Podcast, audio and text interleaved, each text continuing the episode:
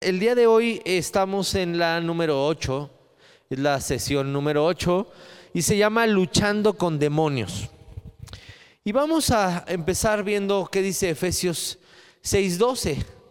Dice, porque no tenemos lucha contra sangre y carne, sino contra principados, contra potestades, contra los gobernadores de las tinieblas de este siglo, contra huestes espirituales de maldad en las regiones celestes.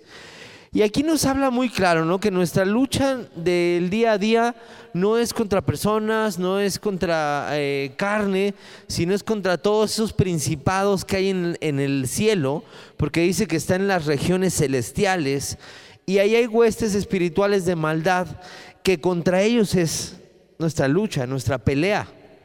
Y la iglesia de Jesucristo hoy en día está llena de multitudes de cristianos que están viviendo vidas derrotadas, afligidas, estorbadas, frustradas, vencidas. Y simplemente es por ignorancia de que la batalla de las fuerzas espirituales está sucediendo. No podemos perder de vista que en donde vivimos hay una lucha espiritual. Todo el tiempo el enemigo está batallando para que tú no seas feliz en tu matrimonio para que tu trabajo cada día te guste menos, para que estés cansado, para que no tengas ganas, para que se te vayan las fuerzas, para que no estés motivado. Todo el tiempo es una guerra espiritual. Y cuando perdemos de vista que estamos dentro de una guerra espiritual es muy fácil que nos derroten. Porque vamos a poner, por ejemplo, que mañana amaneces un poco desanimado.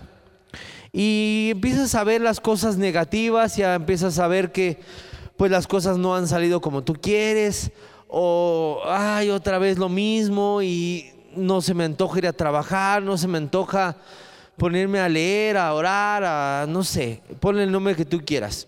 Pero cuando estás bien percibido de que estás en una guerra, dices, amaneces en una mañana así dices, hey, esto es una guerra, esto que me está pasando ahorita es un ataque y yo no me voy a dejar. No te voy a dejar, Satanás, que hagas tu obra el día de hoy en mi vida, porque hoy voy a ser muy gozoso y hoy va a ser un gran día y voy a ver las cosas buenas de la vida y las cosas que tengo. Cuando estás atento a que esto es una guerra, es muy fácil que hagas esto.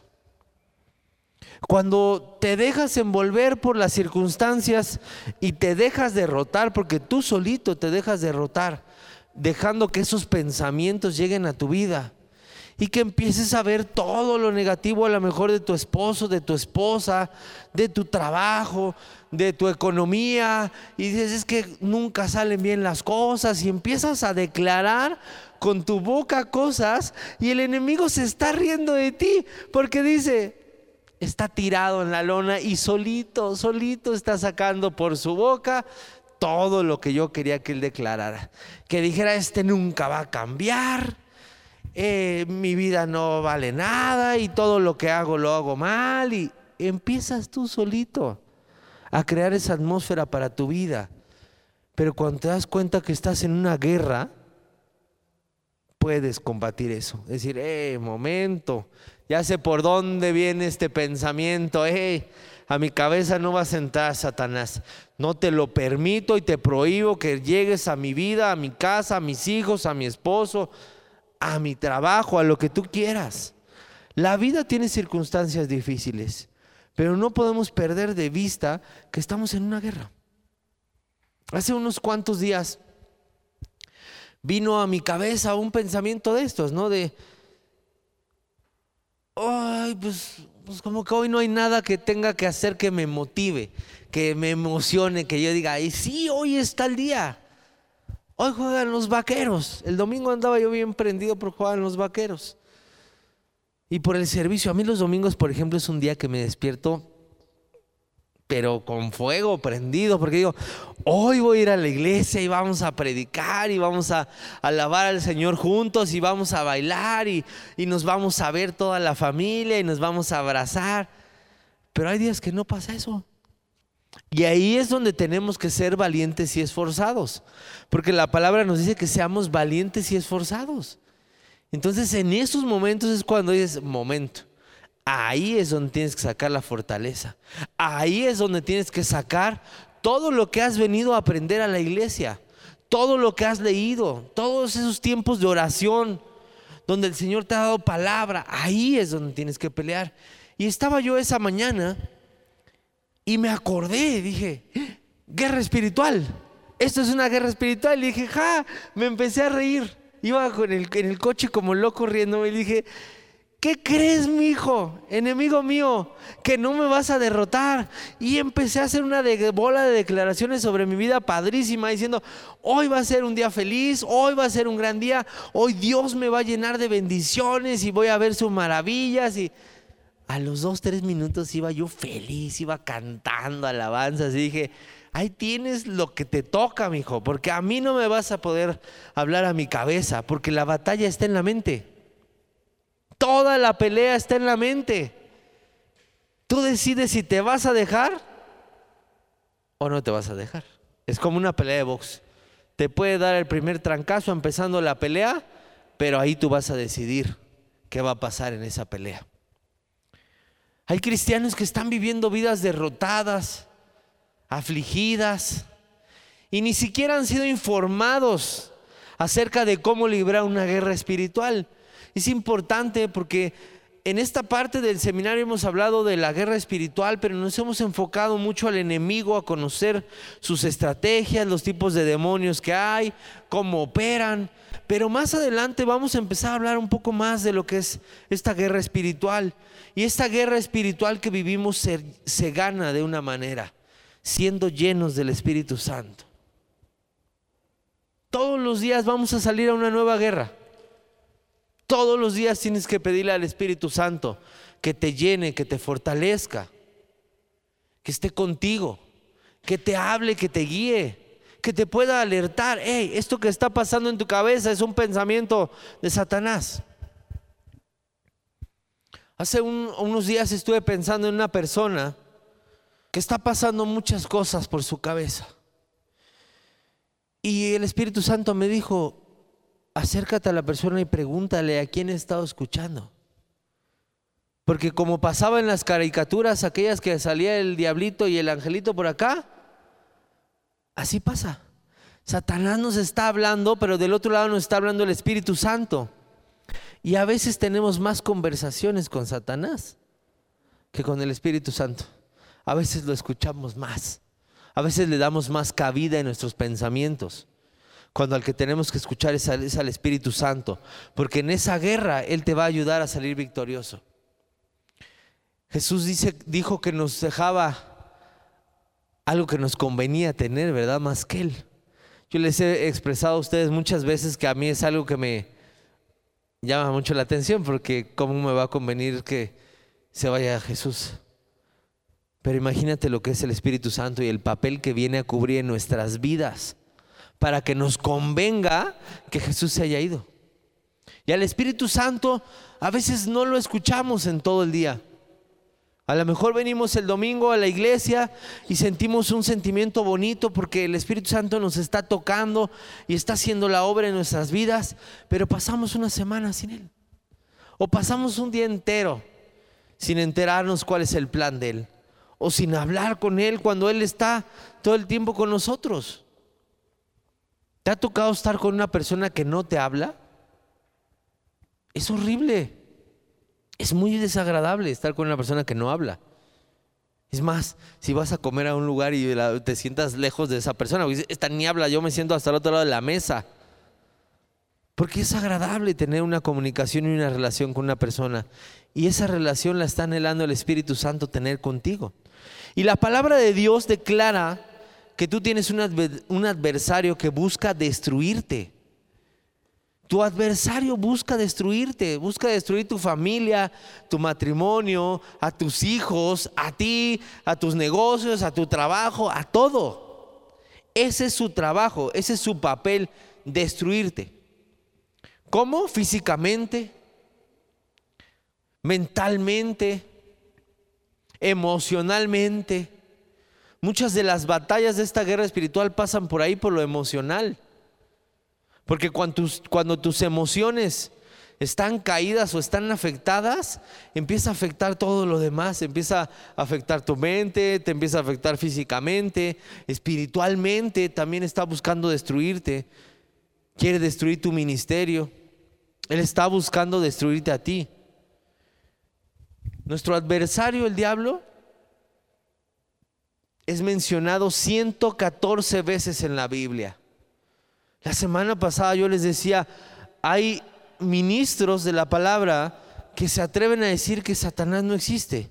Y entonces las 114 veces que lo habla la Biblia, ¿qué? O sea, es imposible pensar que no tenemos un adversario, tenemos un rival. Bajo los nombres de Satanás y diablo aparece 114 veces, pero es mencionado con otros nombres, como enemigo, serpiente o ladrón. Y si no estás informado acerca de Satanás, de sus demonios, de su poder y de cómo operan, tú no estás preparado para enfrentarte a tu enemigo en una batalla. Vamos a entrar a un campo de batalla y tenemos que estar bien enterados de quién es el que está del otro lado. Muchos de los santos de Dios, y cuando hablo de santos hablo de todos, porque santo significa apartado para algo, no quiere decir que no pequemos. Por supuesto que pecamos. Hoy estaba viendo una imagen, me apareció en Facebook una imagen que decía que los pecadores veían doble y aparecía una persona con cuatro ojos, ¿no? Y cuando la leí dije, por supuesto que soy pecador. Todos somos pecadores. Dice la Biblia que no hay ni uno. Entonces, muchos de los santos de Dios están sufriendo las aflicciones y las consecuencias de no prepararse y de no ponerse la armadura todos los días. Cuando alguien no se prepara para una pelea, hace un papelón.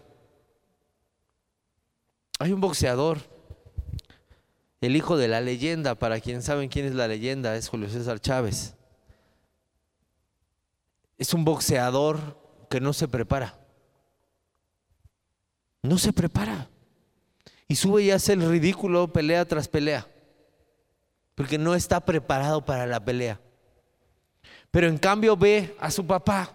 Y su papá se preparaba para las peleas con todo. Y era un triunfador. Porque estaba bien preparado. Y tú y yo tenemos que estar preparados para esta batalla. Porque si no nos van a zarandear si no vamos a ver y a vivir como cristianos derrotados, cuando tú y yo hemos sido llamados a ser más que vencedores.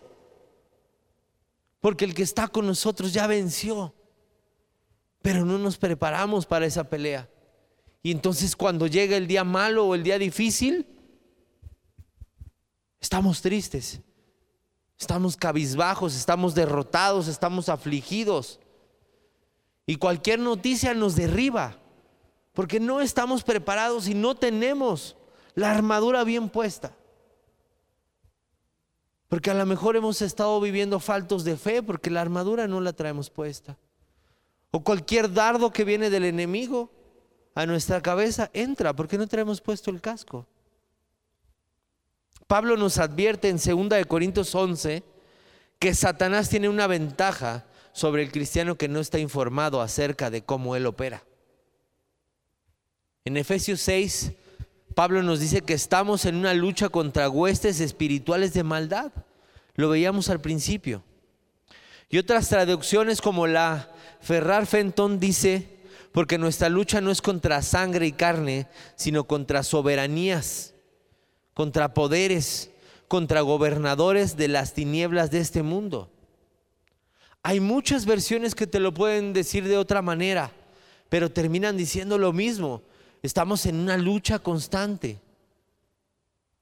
El apóstol Pablo literal nos dice que luchamos contra ángeles caídos y contra espíritus malos que están en la atmósfera de la tierra. Y estos espíritus malos están clasificados en su rango de demonios ordinarios, a más fuertes que son los gobernadores sobre este mundo. También tienen rangos. Están los ordinarios, pero también hay altos rangos. Hay lugares, por ejemplo, donde hay potestades diferentes más difíciles. Nosotros vivimos en una ciudad con gobernadores difíciles. Los demonios con los que batallamos en esta área, en esta sección del país, en el centro, son complicados. Esta zona del país es difícil que el Evangelio entre por lo mismo, porque hay una gran oposición. Los demonios que habitan en las playas, por ejemplo, son diferentes. Los demonios que hay en las playas están muy orientados a la drogadicción, a la prostitución, a la lujuria, a todo tipo de pecados sexuales. Son diferentes. A Fer, por ejemplo, le pasó que ella estaba acostumbrada a una lucha espiritual aquí, pero se va a vivir a París y los demonios de allá son diferentes. Las potestades que hay en París son diferentes. No son lo mismo que aquí. Pero tenemos que estar preparados, conociendo todo ese tipo de gobernadores que existen para poder derrotarlos. Y nosotros tenemos el nombre de Jesucristo con nosotros, que es sobre todo nombre, sobre cualquier potestad, sobre lo que tú quieras. Ese nombre es más poderoso que cualquier cosa. Estamos tratando con verdades de la Biblia y debemos de estar informados si vamos a salir al campo de batalla. Y te tengo noticias. No es que tú decidas salir al campo de batalla. En el momento en que tú recibiste al Señor como tu Salvador, te volviste enemigo de Satanás. A medida en que más obra hagas a favor de Jesucristo, más fuerte viene la guerra contra ti. Por eso cuando ponen ahí en, los grupos de WhatsApp, oren por sus pastores, por favor oren, porque la guerra contra mí es mucho más pesada que la que hay contra otra persona. Estamos tratando con verdades de la Biblia. No es un tema que debamos de pasar por alto o que lo debamos de dejar por separado porque esto es una realidad. Cada vez que estamos haciendo una obra para el Señor, se siente lo que viene empezamos a, a percibir que viene una guerra.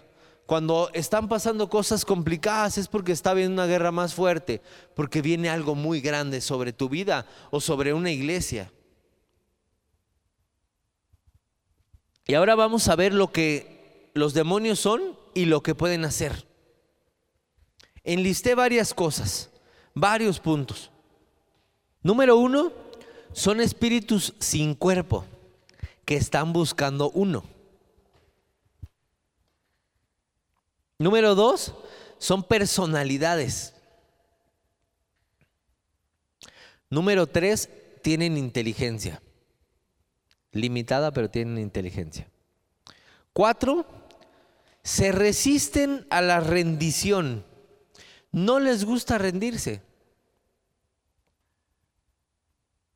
Cinco, pueden ocupar solos o en compañía, es decir, pueden ocupar un cuerpo ellos solitos o con sus cuates. Vienen y invitan a otros, vénganse para acá, se va a poner bueno aquí, hay lugar para varios.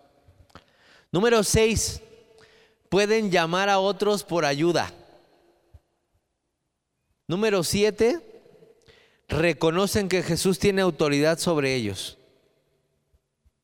Número ocho, reconocen autoridad.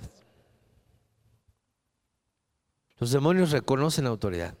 Hay muchas palabras, en, hay muchas partes en la Biblia donde me acuerdo una en específico que creo que la estaba leyendo ayer, donde ven a Jesús y le dicen, a ti te conocemos, ¿eh?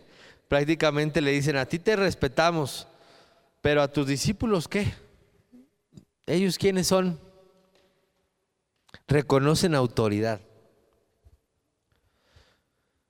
Hoy me decía una, una este, persona que me encontré hoy, me dijo, me platicó que ayer su hija se estaba ahogando y me dijo, me platicó la señora, ¿no?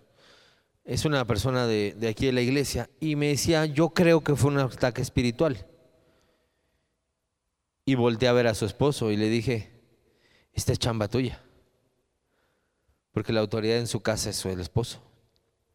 Los demonios reconocen autoridad.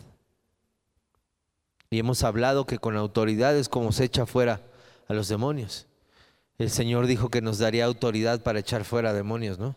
No nos dijo les voy a dar este, habilidades o les voy a dar un cuerpo grande o no, dijo les daré autoridad para echar fuera demonios. Número nueve, causan enfermedad. Número diez, son poderosos. Obviamente su poder es limitado. Número once, estorban la oración. ¿Y por qué crees que quieren estorbar la oración? ¿Saben el poder que hay en la oración? ¿Saben el poder que hay en una iglesia que ora? ¿En un hijo que ora? ¿Y sabes cómo estorban la oración? Trayéndote cansancio. O haciéndote meterte pensamiento y decir, estás loco, pues estás hablando solo, nadie te escucha, no pasa nada con tu oración. Mira, ¿qué, qué ha pasado? Ese es estorbos para la oración. Número 12, causan división. Cuando en algún lugar, en una familia, en una iglesia está sucediendo una división, es porque hay demonios ahí adentro, porque se les está permitiendo operar, porque les estamos dando cabida para que operen. Número 13, causan orgullo y discordia. Número 14, estorban la obra de Dios. Esas son sus funciones, estorbar la obra de Dios. Número 15, causan miedo.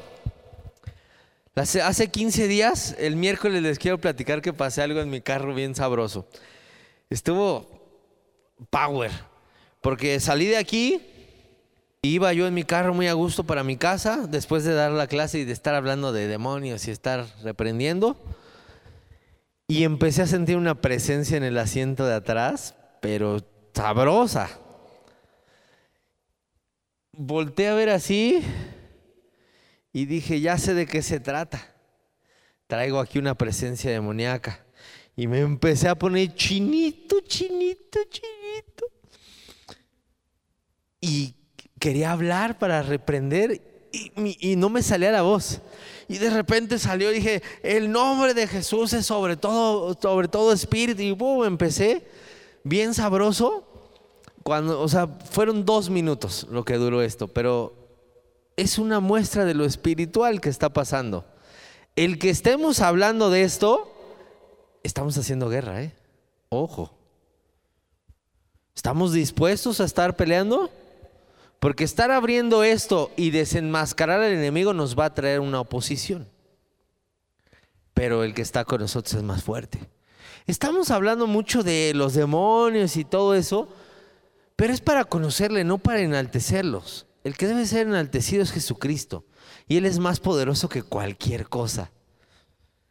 Número 16.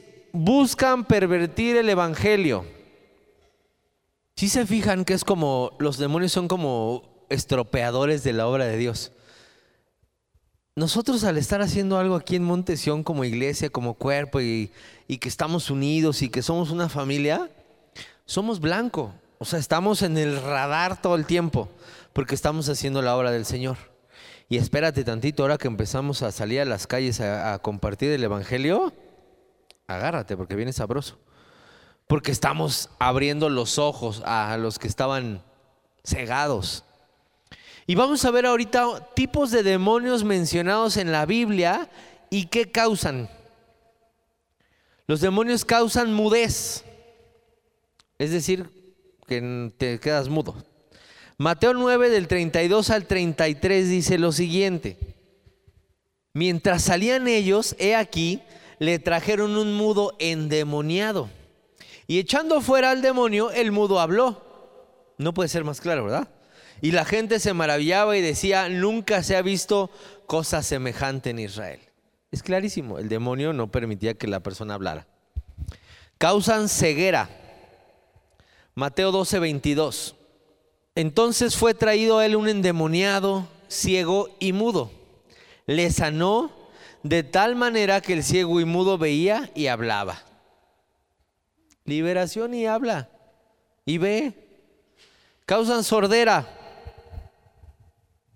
Marcos 9:25. Y cuando Jesús vio que la multitud se agolpaba, reprendió al espíritu inmundo diciendo, Espíritu mudo y sordo, yo te mando, sal de él y no entres más en él. Nuevamente, libertad y otra vez ya se le quitó la sordera. Un demonio puede causar una enfermedad que es causada por la actividad demoníaca. El demonio debe ser echado fuera y posteriormente llegará la sanidad. Y la Biblia menciona demonios de enfermedad, de impedimento del habla, de la ceguera, de sordera, de mudez, de parálisis, de suciedad, de locura y muchas otras. El arma más grande de Satanás es el temor. Pero como dice la canción, el amor echa fuera el temor, ¿no? El amor de Cristo echa fuera ese temor que podamos llegar a sentir. Cuando el temor persiste en la vida de la persona, entonces el demonio mantiene sostén sobre la persona, es decir, sigue teniendo poder sobre la persona. Cuando echamos fuera el temor, somos libres, porque dejamos de hacer muchas cosas por temor, por miedo. Hoy me tocó ver una cosa padrísima en la escuela, en el colegio Montesión. Hoy tuvieron exposición los niños. Cada niño escogió su animal, el cual iba a exponer, y hizo su lámina y pasaron al frente de toda la escuela, que somos muy grandes, somos 18. Y, y no sé ustedes, maestras que están aquí presentes, pero para mí fue tan hermoso ver cómo los niños estaban venciendo sus temores y sus miedos. Y cómo niños que decían, no puedo, pudieron. Hoy encontraron libertad. Y de eso se trata el Evangelio, de traer la libertad del reino a las vidas. Hoy de verdad yo me fui más que feliz de ver cómo los niños vencieron esas cosas. Y muchas veces tú y yo vivimos vidas con temor. No puedo yo leer en público. No puedo yo predicar el Evangelio porque me da miedo. O sea, yo era un niño que me daba mucho miedo hablar. ¿Y sabes otra cosa que vio padrísima en el colegio? que me fui muy contento, mientras veía niños que decían, es que yo no quiero pasar, yo no quiero pasar, no, que no tengo. Tenía a mi hija al lado furiosa porque no salía su papelito. Porque yo ya quiero pasar, ¿por qué no sale el mío? Personalidades tan distintas. Y dije, esta chamaca trae mi ADN. Si a mí no me dejan hablar, yo estoy... Y hay personas que dicen, que no me vaya a tocar hablar. Son temores. Les he platicado los temores de mi vida, ¿no? Como muchas cosas no fui victorioso por miedo. Por miedo. ¿Cuántas cosas te ha robado a ti el miedo? Ya me siento que estoy predicando en vez de lo que estaba. Pero ¿cuántas cosas te ha robado el miedo? El miedo a emprender, ¿Tú sabes el miedo que me daba poner una escuela? Es una responsabilidad muy grande. Ahora los 12 y 27 no me gustan. Son los días de quincena en la escuela. Antes yo decía, ya viene la quincena, bendito sea el Señor. Ahora la reprendo. Que no llegue. Chin, ya es otra vez. Espérate tantito. Pero son temores que tienes que vencer para alcanzar las cosas grandes. En medida que te arriesgues, es la medida de tu victoria. Libérate de todo miedo y empieza a creer. Jesús dijo, al que cree, todo le es posible. Y dice, todo te es posible a medida que tú creas. Y esto incluye la libertad. Vamos a ver otro tipo de demonios. Primera de Reyes 22, 21, 22 dice lo siguiente. Primera de Reyes 22, 21 y 22. Lo repito porque yo he estado de aquel lado y sé que cuando alguien dice lo que vamos a leer, cuando estás buscando Primera ya se te olvidó si era el 21, el 22 o cuál era. Sí les pasa, ¿verdad? También. Y salió un espíritu y se puso delante de Jehová y dijo, yo le induciré. Y Jehová le dijo, ¿de qué manera? Él dijo, yo saldré y seré espíritu de mentira en boca de todos sus profetas. Y él dijo, le inducirás y aún lo conseguirás. Ve pues y hazlo así. Este es un demonio de mentira. No sé si conozcan personas que no pueden dejar de mentir, o a lo mejor usted es una de esas. Hay personas que están entregadas a la mentira, que mienten cuando es más fácil decir la verdad. Es porque tienen un demonio de mentira. También existen los demonios de lujuria. Cualquier deseo en exceso sería lujuria. Normalmente cuando pensamos en lujuria pensamos en cosas sexuales, pero cualquier deseo en exceso se convierte en una lujuria. Y esto incluye lujuria de poder, popularidad, dinero, etcétera, etcétera. Y vamos a ver un poquito acerca del alcohol. En Efesios 15, 18 se advierte en contra de la lujuria por bebidas alcohólicas sin término incierto. El apóstol Pablo nos advierte en contra de la borrachera porque cuando un individuo se encuentra borracho, la puerta está abierta para la entrada de demonios. Y vamos a ver otro tipo de, lujuria, que es la lujuria por la tierra. En Primera de Reyes 21 encontramos a Acab, que estaba enfermo por poseer tierras que eran de él y no podía conseguirlas tanto por su que tanto que su esposa Jezabel mató al hombre para que Acab tuviera la tierra. Y también tenemos aquí un tipo de lujuria muy conocido en nuestros días, que es el del dinero. Un espíritu de lujuria hace que el individuo anhele el dinero, aún incluso negándose a dar el diezmo por tener la posesión del dinero, por tener esa lujuria hacia tener, para poder encontrar una seguridad ahí cuando la seguridad debe de venir de parte de Dios. Y vamos a ver otros tipos de demonios, como el demonio de los celos. Sí, exactamente, el los celos en un espíritu. Y vamos a ver lo que dice número 5, 14. Si viniera sobre él espíritu de celos y tuviera celos de su mujer, habiéndose ella amancillado, o viniera sobre él espíritu de celos y tuviera celos de su mujer, no habiéndose ella amancillado, aquí podemos ver muy claro que los celos son un espíritu. Existen también demonios de homicidio, de chisme, de ataques de enojo, de suicidio, y también vamos a ver eh, esta última parte ya para acabar, los demonios religiosos, que son demonios que atacan mucho o que se acercan mucho en las iglesias. Y este tipo de demonios ahogan mucho el mover del Espíritu Santo. Mateo 5:20 dice, porque os digo que si vuestra justicia no fuere mayor que la de los escribas y fariseos, no entraréis en el reino de los cielos.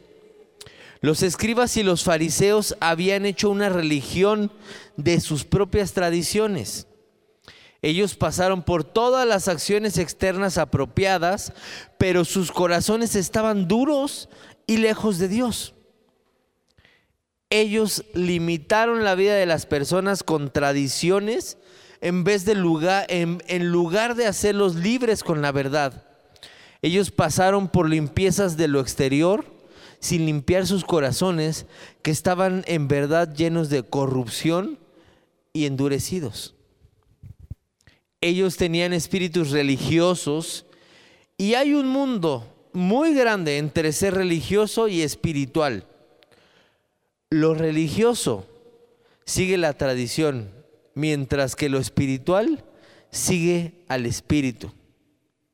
Vamos a orar. Señor, damos gracias, Padre, por esta esta noche, Señor, que hemos podido venir a, a desenmascarar nuevamente al enemigo, Señor. Recuérdanos, Señor, que estamos en esta guerra, fortalécenos. Tráenos descanso, tráenos alivio a nuestra vida, Señor, para poder seguir adelante y que no nos falte la fe, Señor. Sobre todo que no nos falte la fe, Señor.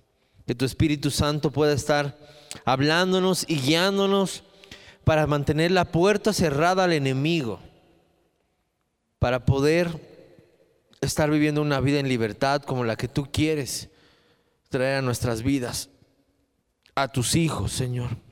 Que las aflicciones se vayan, que el cansancio se vaya, que los momentos difíciles y tristes se vayan, Señor, para que podamos seguir en esta guerra. Capacítanos, Señor.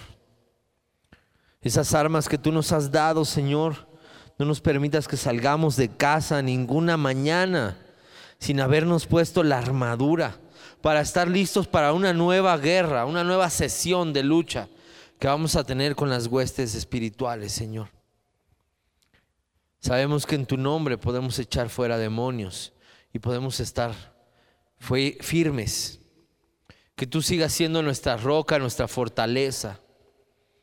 Te doy gracias por cada persona que viene a este seminario, Señor, porque nos vamos fortalecidos en ti, Señor, en tu palabra, en el conocimiento que nos da, Señor, a través de la Biblia, Señor.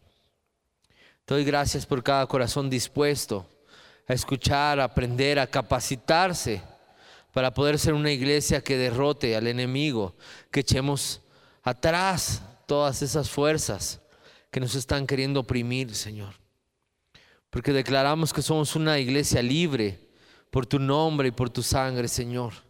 Te damos gracias en el nombre de Jesús. Amén.